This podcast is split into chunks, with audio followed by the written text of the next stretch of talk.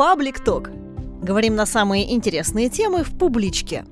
Николай, здравствуйте. Добрый день. В этом году конференция посвящена созданию Уральского добровольческого танкового корпуса. А много ли белых пятен в этой теме? Много. На самом деле, вообще в истории невозможно лишиться белых пятен, раскрасить ее. Это процесс бесконечный, и вот у нас в рамках конференции запланировано 6 секций. Еще отдельный круглый стол, который так называется «Перспективы изучения истории Уральского добровольческого танкового корпуса». Для чего мы его проводим круглый стол? Чтобы самим понять, а все-таки есть эти белые пятна? Кто их видит, эти белые пятна? Как историки из разных регионов, ведь история танкового корпуса, чем она примечательна? Она объединяет три региона. Пермский край, Свердловскую область и Челябинскую область. И каждый своей перспективы видит свой угол зрения. Но мы работаем над общей проблематикой. Документы не так давно были все рассекречены. Они, безусловно, все рассекречены, но они еще не введены в полной мере в научный оборот. То есть кое-что еще нужно изучать, там документы особой папки, партийные документы.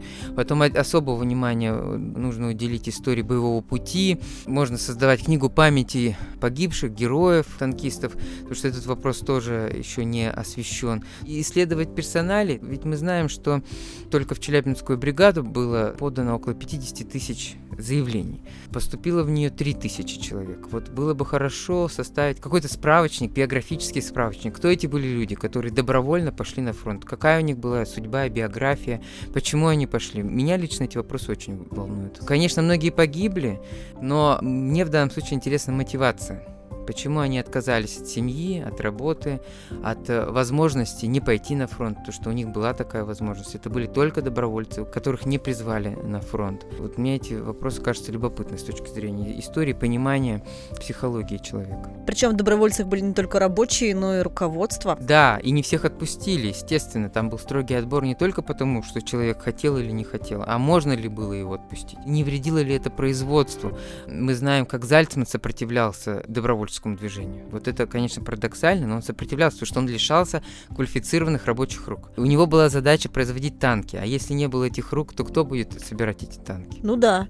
Но мы вот уже сказали о том, что принимают участие в конференции не только историки Урала, но в том числе Сибири, Поволжья, из Узбекистана. Им тоже интересна история создания Уральского добровольческого танкового корпуса. Да, но мы сформулировали тематику, конечно, она посвящена конференции 80-летию Уральского добровольческого добровольческого танкового корпуса, но в рамках конференции рассматривается, то есть это как повод, рассматриваются вопросы более широкого плана, военная история России вообще, история Великой Отечественной войны, в частности, история танковой отрасли, танковой промышленности, танковых войск, как это все происходило.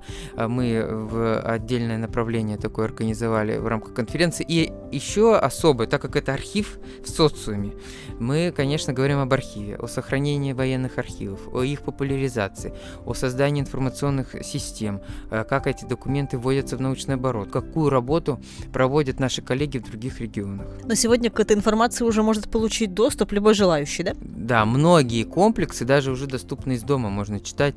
Это создается в форматах баз данных, виртуальных выставок, полнотекстовых документов, сканов документов. То есть у нас на сайте, допустим, есть такая коллекция по истории Второй мировой войны, и там уже около тысячи документов собрано, сканов и можно читать их, исследовать, писать научные работы, писать статьи. То есть это расширяет доступность архивов. По этому же пути идут и наши коллеги. Вот, допустим, Центр документации общественных организаций Свердловской области, это бывший парт-архив. Они также создали у себя на сайте ресурс, посвященный истории танкового корпуса.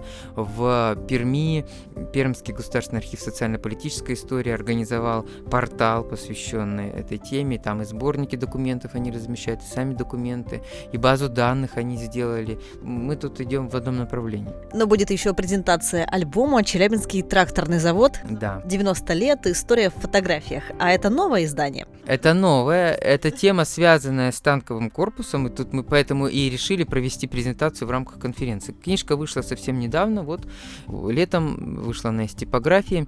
Это наш совместный проект с Челябинским тракторным заводом к юбилею предприятия. Это фотоальбом. То есть написано много, и нам хотелось представить визуальный образ истории ЧТЗ от начала до вот современности, до текущего момента. И ЧТЗ тогда, в годы войны, Кировский завод, он, естественно, стал базой для формирования Челябинской танковой бригады. И поэтому логично, что эта книжка здесь будет представлена, гости ее получат. Вот мне кажется, интересно получился альбом. Э, там есть свежие фотографии из разных хранилищ, не только из архива, но и из музеев э, других, из личных э, коллекций фотографов. И вообще ЧТЗ и завод, это, ну, мне кажется, это очень важная страница истории. Она выходит далеко за пределы региона нашего. Эта история имеет большое значение в, целом для России. А можно ли южноральцам познакомиться где-то с этим изданием? В библиотеках уже есть? В библиотеках есть. Там тираж, конечно, не такой большой, тысяча экземпляров, но я знаю, что предприятие распределяет этот тираж по библиотекам. Можно прийти в архив, почитать к нам. Вот, есть эта книга, должна, вернее, поступить в публичную библиотеку, в городские библиотеки. Вот 16 экземпляров разойдется по главным библиотекам страны. Буквально на днях э, публичная библиотека провела крупное всероссийское мероприятие, литературный форум «Рыжий фест». Сейчас архив принимает тоже в публичной библиотеке, но является организатором такой крупной конференции. Расскажите, как долго готовились? Конечно, организационные вопросы, организация конференции, такого крупного мероприятия, это всегда требует много сил, ресурсов, участия, объединения с партнерами. И вот эта шестая конференция, она проходит также на базе публичной библиотеки. Это очень хорошо, тут нам удобно. И эта конференция шестая и вторая, поддержанная Фондом истории Отечества. Мы сотрудничаем с Российским историческим обществом, и вот фонд, благодаря этой поддержке, гранту, мы смогли пригласить иногородних, коллег, архивистов, историков, педагогов.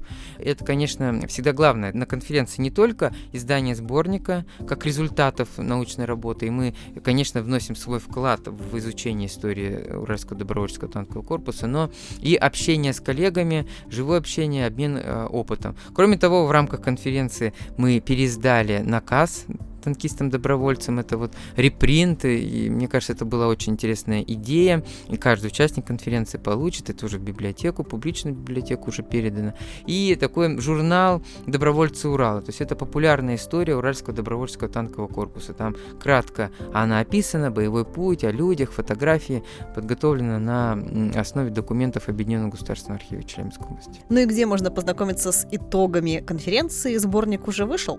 Сборник уже вышел, он уже поступил даже в публичную библиотеку.